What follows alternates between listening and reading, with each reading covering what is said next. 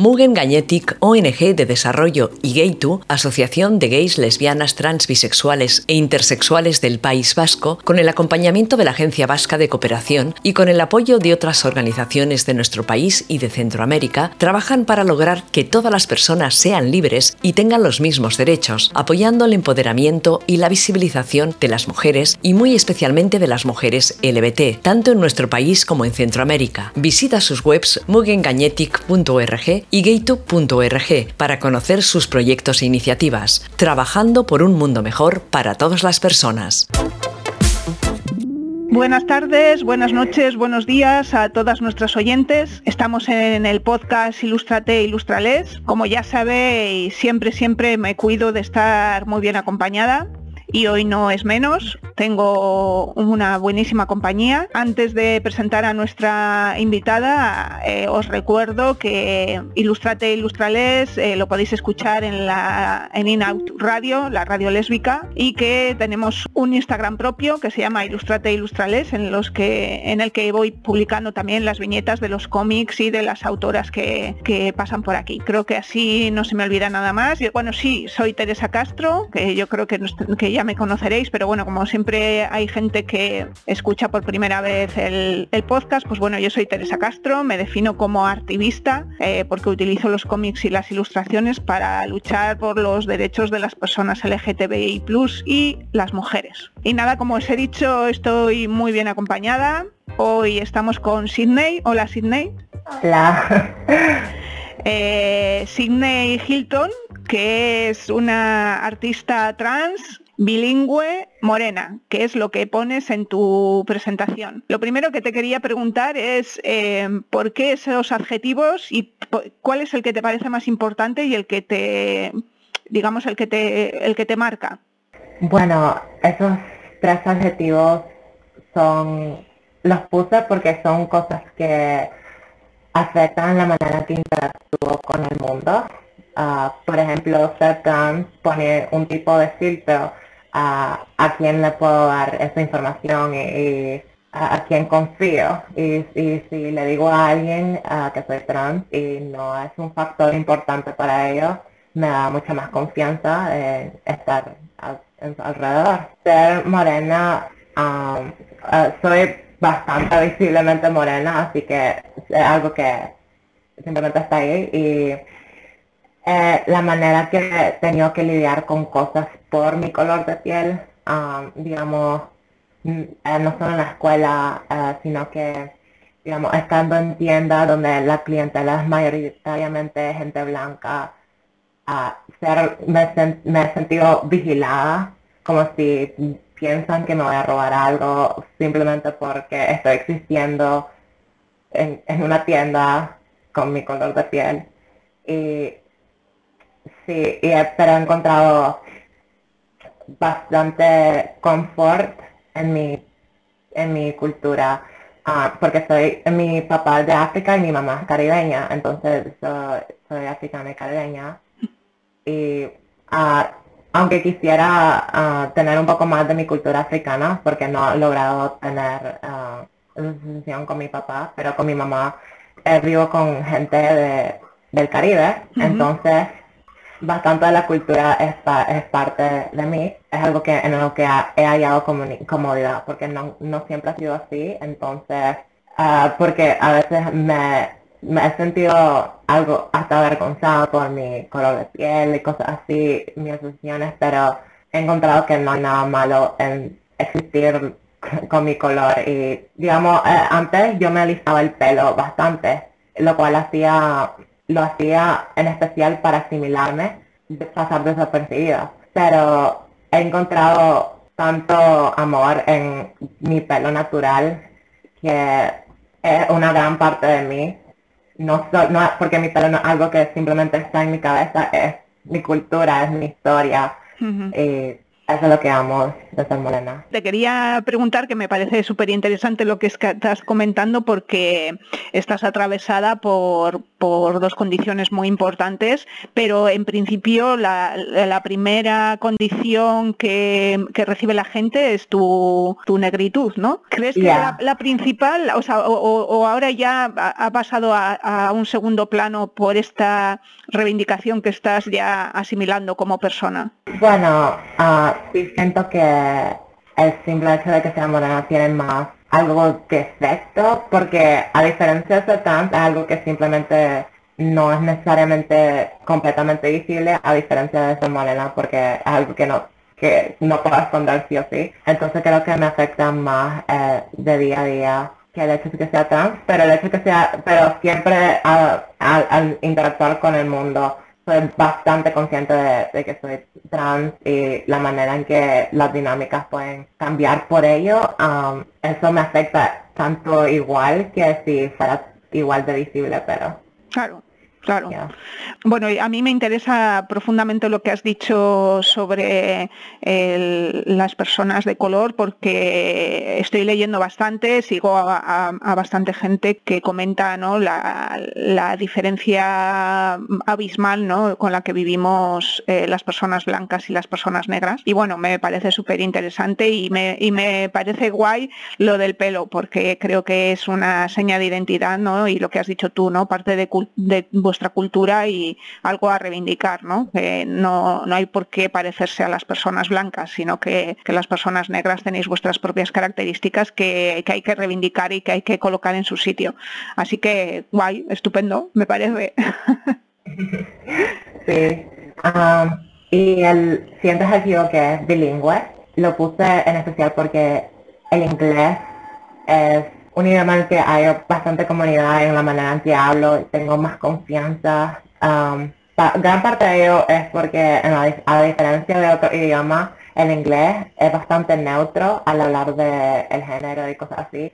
Um, digamos, en el español uh, todo objeto tiene género, la llave, el puente. Entonces, me encanta que en el inglés no haya tanta segregación uh, al poner género a las cosas o a las personas y cosas así. Sí, eh, no, sé si, no sé si sabes que en el euskera también un idioma que no tiene que no tiene género las cosas y es muy guay para este tipo de cosas. Lo que sí que tiene son palabras muy específicas para determinar, por ejemplo, eh, si eres la hermana de un hermano es, es una palabra y si eres hermana de hermana es otra palabra. Pero muchas cosas no tienen género y es mucho más neutro y, mucho más guay para esas cosas. Pero bueno, el castellano es lo que tenemos y bueno, pues tenemos que tirar con ello. ¿Qué le vamos a hacer? Sí, ah, hay, sí, hay que hay otros idiomas en el que de hecho no hay pronombre, no, los pronombres no tienen, básicamente solo tienen un solo género, entonces, um, pero en español pues. es, lo que hay, que le vamos a hacer? Bueno, aparte de hablar de tu, de tu presentación, de tus estos tres adjetivos tan, tan determinados que pones en tu presentación, eh, bueno, te quería comentar que tú has estudiado diseño gráfico y diseño eh, pero ¿qué es lo que más te gusta de la ilustración? Definitivamente diría que el color, el, todo lo que tiene que ver con el color me fascina. Ah, la manera, porque de hecho no lo había mencionado ah, antes, pero en mi monografía, hice dos monografías a final de año de mi secundaria, una de logotipos en español y la otra de colores en inglés.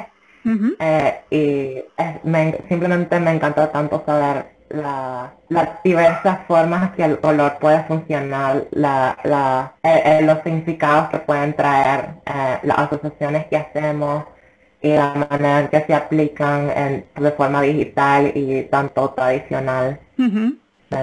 O sea, un poco el tema de la psicología del color, ¿no? Eh, cómo podemos contar cosas utilizando el color como un medio más de que añade capas a nuestro a nuestro dibujo, ¿no? Así es.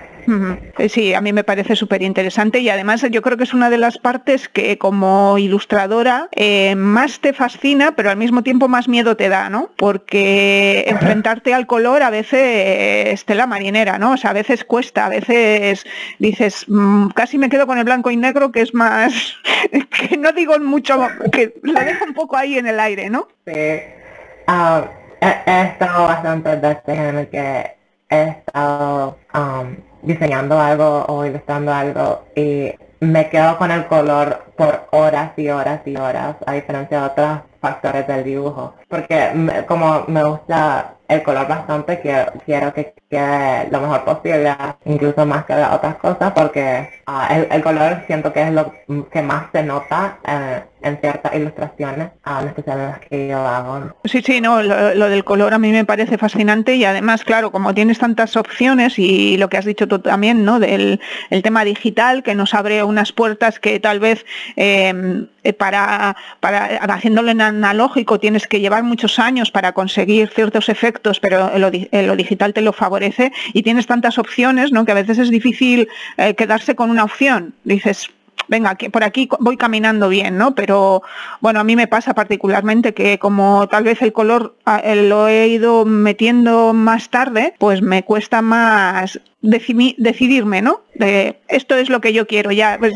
tantas opciones que bueno, eh, tú comenzaste eh, subiendo eh, personajes e ilustraciones a, las redes sociales, ¿no? Em, ¿Crees que las redes sociales nos abren puertas? Y bueno, primero te dejo esta pregunta antes de continuar. Ah, sí, absolutamente. Um, ya que fuera del internet, um, especialmente ahora por la pandemia y cosas así, um, no hay muchos lugares a donde ir para ser conocida y que te dan oportunidades por ello y en el internet uh, abiertamente visible por todas áreas del mundo y te pueden venir oportunidades de todas de personas de cualquier lugar, no solo de una locación específica. En tu caso particular, ¿tú crees que ser una mujer trans te favorece o te perjudica en las redes? Bueno, la verdad, como no mi, mi cuenta uh, recién eh, es bastante nueva, entonces no he tenido que lidiar con mucho porque no soy, por el momento no soy muy uh, visible, digamos. Ah, ah, pero sí creo que hay ciertas adversidades en línea que te pueden venir por ser trans, porque, o sea, a todo el mundo le cae abuso en línea, pero es incluso peor si no sos género o blanco o heterosexual o un hombre. Entonces, e, eso bastante cae, puede caer peso, la gente puede eh, no mirar tu trabajo y solo mirar que tenés ciertos pronombres en, tu en tu biografía de, perfil y simplemente no querer trabajar contigo o algo así, pero creo que la verdad por el momento no he tenido ningún problema por hecho de sea trans, en especial porque no soy muy abiertamente trans en línea que digamos lo único con mis pronombres mi perfil y no hablo mucho de ello aunque hay veces que he querido hacer ciertas cosas relacionadas a ser trans pero así em, me pongo algo dudosa eh, en la forma en que la gente puede reaccionar en línea y a veces como que siento que no sé si hacerlo por la reacción. Sí, estás un poco, eh, bueno, sabiendo un poco lo que hay, ¿no? Dices, bueno, a ver, a ver lo que puede pasar y a lo que me enfrento, ¿no? Porque al final también cuando nos mostramos en las redes, a mí ya, ya me ha pasado, ¿no? De recibir insultos y, por ser lesbiana y todas estas cosas. Y entonces, bueno, sí, tienes que estar en un momento psicológico un poco fuerte, ¿no? Y, y estar convencida, porque, porque si no, pues a lo mejor no, no, es, no es una buena idea, ¿no? Con respecto a, lo que comentas, ¿no? De no hacerte visible en las redes y tal, supongo que tiene que ver un poco con cuál es la situación de las personas trans en Nicaragua y concretamente de las mujeres trans. No sé si nos quieres comentar un poco al respecto de cuál es la situación y para que nuestras oyentes conozcan, aunque algunas a lo mejor ya saben, pero bueno, siempre está bien que una persona del país nos cuente cuál es la situación allí. Sí, bueno, respecto a Nicaragua, ya Nicaragua en sí es un país bastante pobre, pero eso empeora cuando tenés alguna identidad marginalizada, como ser lo que te puede poner en discriminación en, la escuela y por no tener alguna expresión o identidad no, no conformista o no normativa. hay gente que no, no puede seguir con la escuela por el hecho de la, discriminación que enfrentan ahí dentro y no se pueden graduar con bachillerato y es, eso es bastante necesario en el mundo laboral. Y aunque y aunque lo consigan hay varias veces que bueno casi todas las veces o todas al, eh, en una entrevista de trabajo una persona trans ah, el hecho de que su nombre o su marco de género sea incongruente en la manera que se expresan, ah, puede hacer que no le den el trabajo, ya que sus, tanto sus pronombres como su, como su nombre no es respetado. Y la única opción que tienen es o eh, poner, hacer una expresión congruente con su nombre y marco de género o no trabajar del todo. Y para la gente trans no es una opción no ser trans, entonces mm, lo, lo, no, no se quedan sin trabajo. Entonces, y lo, y lo que las manda a cosas como el trabajo sexual y cosas así. Um, de hecho, en Nicaragua uh, el trabajo sexual es legal, lo cual es bueno, pero en cosas como, uh, digamos, si no tenés alguna protección uh, por ello, o con, en especial con la policía, ellos se pueden tratar de cualquier manera que les plazcan. Um, te pueden enviar a la prisión de tu marco de género en vez de la que pues, estarías más segura o seguro. Y entonces está eso. Y ahora en términos uh, para en tratamientos médicos, como el terapio, la terapia de reemplazo hormonal, es algo que es bastante necesario para bastante gente trans. Y aunque y es bastante no barato, y en especial ya que la mayoría de gente trans en Nicaragua vive en pobreza, no, no tienen mucho acceso o recursos para conseguir esos tratamientos que necesitan y no hay no hay seguro que lo cobre que, se lo, cubra, ah. que por lo que estás diciendo entonces no hay em, no hay ninguna ley trans que os ampare y tampoco está cubierta vuestra vuestra situación en ningún marco legal en vuestro país para nada. Ah, de hecho, somos casi invisibles aquí.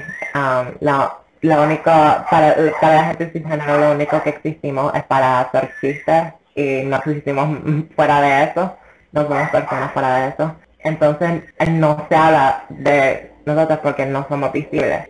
Y, lo, lo cual es malo porque incluso que se hable de forma negativa bastante de algo creo que es mejor que no se hable para nada.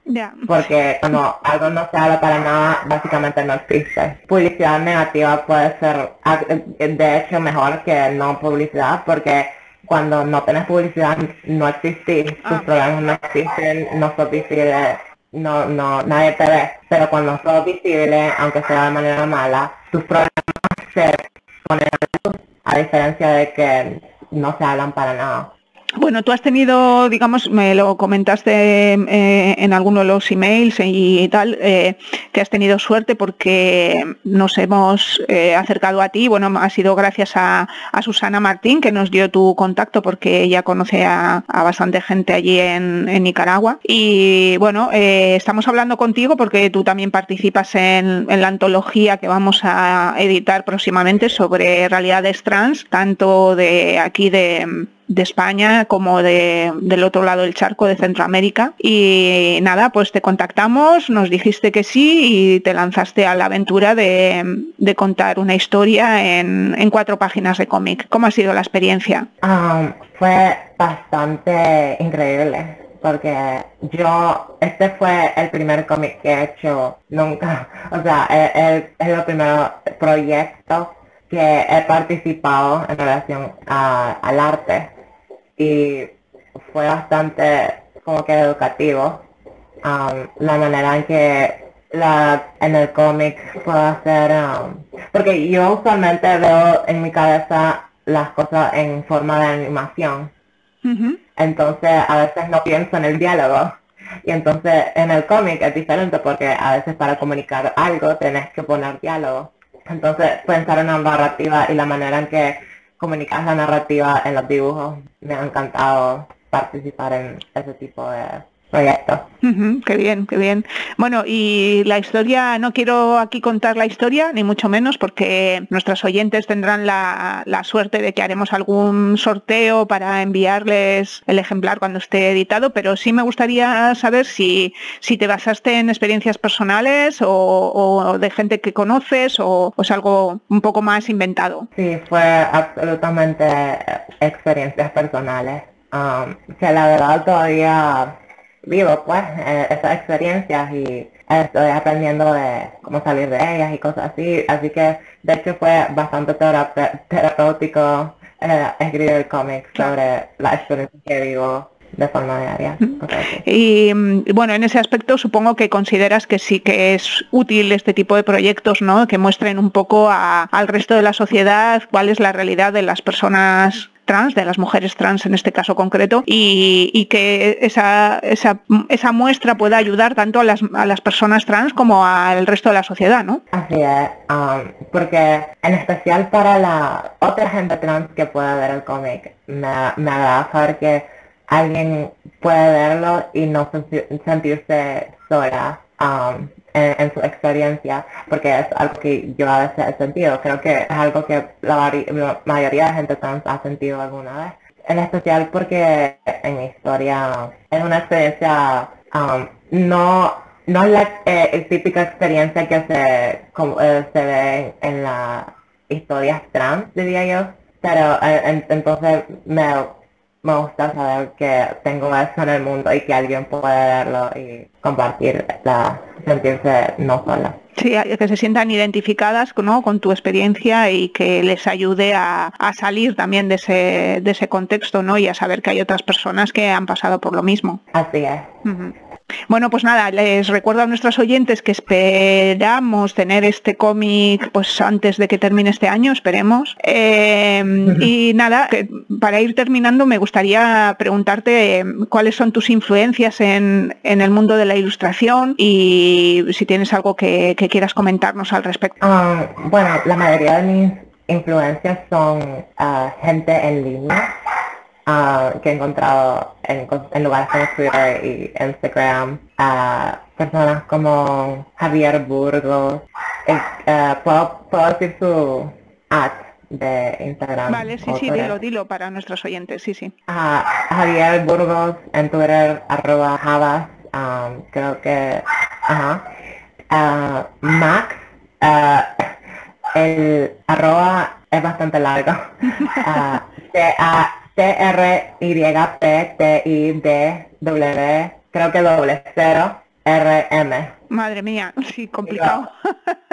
Mira, Sidney, hacemos una cosa, me, me, los escribes por email y los colgamos en el resumen del podcast, ¿vale? ¿Te parece? Ok. Vale, perfecto. Y luego nada, te quería preguntar también, porque me imagino que a nuestros oyentes les habrá entrado un poco de curiosidad, ¿no? No todas las, o sea, aunque tenemos un idioma en común, es verdad que, parece que a veces no nos no, no, conectamos con otras personas de otros países eh, de Centroamérica, a veces es muy complicado, ¿no? Y yo creo que a nuestros oyentes les habrá entrado un poco de curiosidad por conocer un poco más sobre Nicaragua, sobre la situación de las personas trans. ¿Nos podías comentar alguna lectura, alguna cosa, alguna referencia? Que podemos buscar para, informarnos un poco más? Ah, claro, ah, un artículo de Caribe Afirmativo, así se llama el, los que lo postearon, eh, titulado ¿Cuál ha sido la situación de derechos humanos de mujeres trans en Nicaragua entre los años 2016 y 2020? eso va a ser básicamente una gran idea de las cosas que hemos intentado. Vale, pues me lo mandas también y lo colgamos, ¿vale? Y así la gente lo tiene directamente para con el enlace y así lo pueden consultar. ¿Te parece? Claro. Vale, perfecto. Bueno, yo encantada de hablar contigo. Ah, bueno, eh, recuérdales a nuestros oyentes tu Instagram. Así, ah, um, es mayoritariamente en inglés, uh, es uh, Lilith Garden con doble N. Eh, supongo que va a estar escrito en la descripción. Sí, sí, eso lo pondremos, pero bueno, para que nuestros oyentes sigan a Sidney y le deis muchos me gusta y estas cosas que se hacen en Instagram. Y nada, pues ha sido un placer charlar contigo. Nada, eh, espero que volvamos a coincidir. Yo estoy encantada de haber participado también en el, en el proyecto y de haberos conocido a todas. Espero poder entrevistar también al resto de las personas que algunas ya han pasado por aquí, pero todavía me queda alguna. Y nada, pues Sidney, que te vaya muy bien todo, estamos en contacto y nada, muchas gracias por la entrevista. Sí, muchas gracias, me encantó estar aquí. Vale, pues nada, hasta la próxima y a nuestros oyentes eh, también, hasta el próximo podcast. Mugen Gagnetic, ONG de Desarrollo y Gaytu, Asociación de Gays, Lesbianas, Trans, Bisexuales e Intersexuales del País Vasco, con el acompañamiento de la Agencia Vasca de Cooperación y con el apoyo de otras organizaciones de nuestro país y de Centroamérica, trabajan para lograr que todas las personas sean libres y tengan los mismos derechos, apoyando el empoderamiento y la visibilización de las mujeres y muy especialmente de las mujeres LBT, tanto en nuestro país como en Centroamérica. Visita sus webs mugengagnetic.org y gaytube.org para conocer sus proyectos e iniciativas, trabajando por un mundo mejor para todas las personas.